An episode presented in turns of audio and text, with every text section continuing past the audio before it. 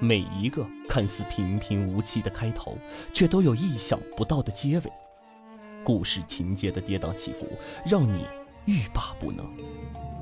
欢迎收听微短篇恐怖悬疑小说集合，演播：杨小杨。村子里的人都得了一种怪病。第一集。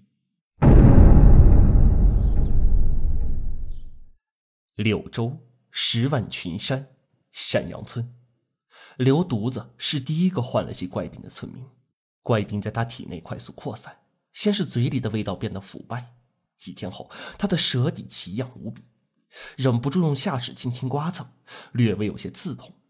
之后，则在他的舌底和食道爆发出了连成片状的细小脓疮，颜色猩红，奇痒难当，并且轻轻一碰，又是一阵剧烈的疼痛。随后，小泡变得成熟，由红变黄。这下莫说进食，咽唾沫都像吞了一把针，只能任由口水从嘴边溢出。村头的李大夫拿压舌板挑起他已经无力蜷缩的舌头，见底下长满了小眼睛一样的疱疹，吓得手一缩，便撤了压板。舌肉软软的塌下，居然挤破了几粒透明的小泡，瞬间口腔内泛起一层淡薄的黄水。刘犊子痛得张着嘴，发出一声惨叫，手脚蜷缩，浑身剧烈的颤抖着。李大夫擦了擦汗，在交代完刘家人准备后事之后，便出了门。此时天色已经晚了，那一夜黑的并不深沉，天空像浸泡了辣椒油的纸，隐隐透出暗红色的光芒，显得有些不祥。从刘犊子家回来第三天。李大夫睡前照例要与婆娘亲近，婆娘却捂着鼻子问他是不是吃坏了肚子。李大夫杵在床上思索了会儿，只觉得并未吃过什么不寻常的东西，便也不顾婆娘扭头不愿，强将她压到身下去了。再隔几日，李家婆娘去秦户家换鸡蛋，秦户与她讨价时，轻轻皱眉撇头。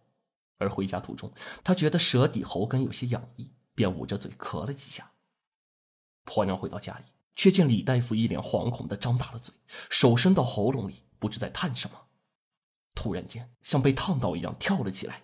再看向婆娘时，已是一脸灰白死相。刘犊子的薄皮棺材停满了七天，从堂屋里被家中后生搬出来往坟山上走时，李大夫和他婆娘已经疼死在了铺上。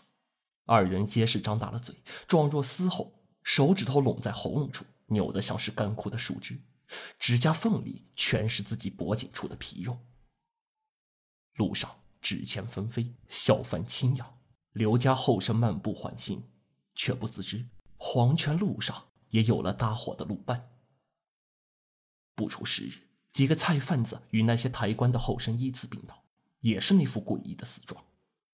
再过不久，山阳村里开始弥漫着一股温潮腐朽的味道。像长久不喝水的病人嘴里吐出的那种粘稠气息。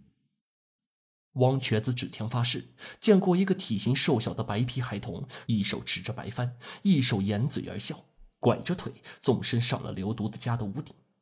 李大夫看病回家那晚，那孩童也在暗红夜色下一路窃笑而碎。这小娃子会不会和这怪病有关呢？汪瘸子嘟嘟囔囔的说着。一旁的卢小花拉过被子，脸颊绯红，拿手指戳着方瘸子的脸，急切的说道：“莫在我面前提娃子的事情。哎，你快闻闻我嘴里有没有什么味道。”汪瘸子拉过卢小花，往他脸上哈气，嘴都快照到他鼻子上了。卢小花摇摇头：“只有烟味。来，你也闻闻我的。”说完也凑过嘴去。汪瘸子一口叼住白皙女人那艳红的唇。卢小花本想要推开他。却不料哼了一声后，手却无力的搭在了王瘸子的肩膀上，身子也软在了他赤裸的怀里。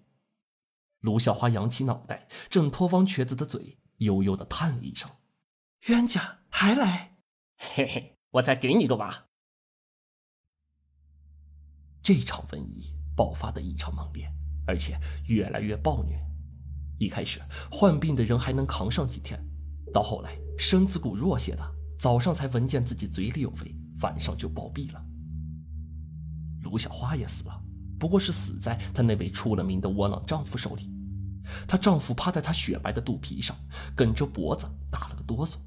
卢小花嘟囔着抱怨，想要起身去够娟子，却被丈夫伸手扼住了脖子，骑到卢小花的胸口，膝盖压着她的胳膊，怒道：“反正老子也要死了，我要带你这个偷人生野种的一起走。”卢小花听闻“野种”二字，满脸惊恐，张大嘴嘶哑地说道：“孩子是你杀的？”她丈夫抬起屁股，将身体重量全部压在手上，狰狞地说：“李大夫说我不能生育，你说这到底是谁的野种？”卢小花想喊，声音却被死死堵在了喉头，只得不住拍打着床板，发出砰砰的闷响。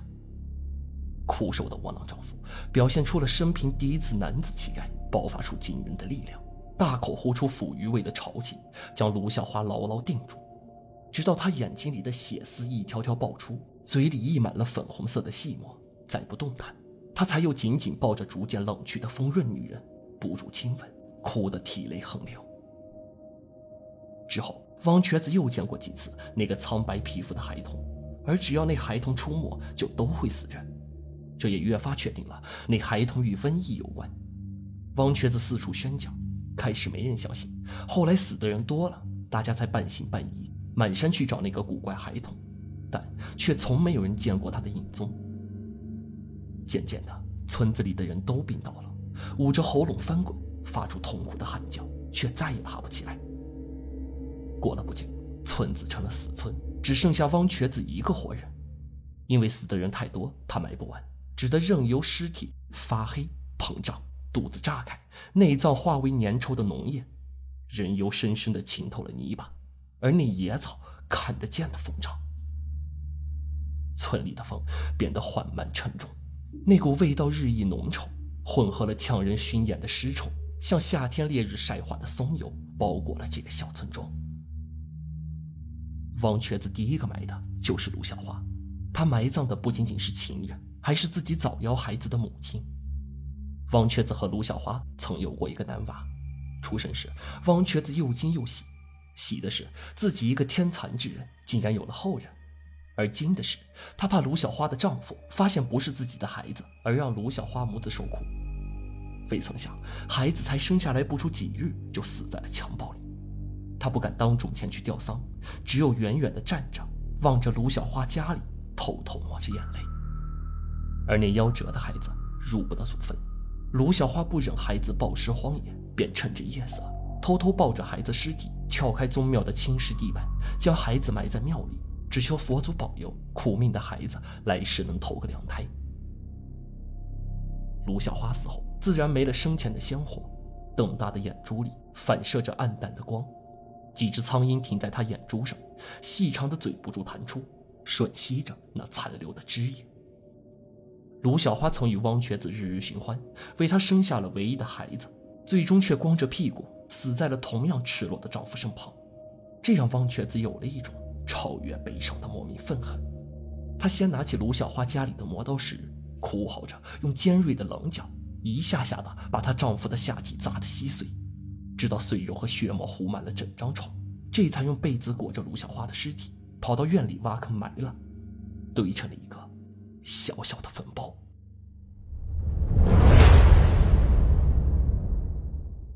本集播讲完毕，喜欢的话可在评论区留言或者订阅哦。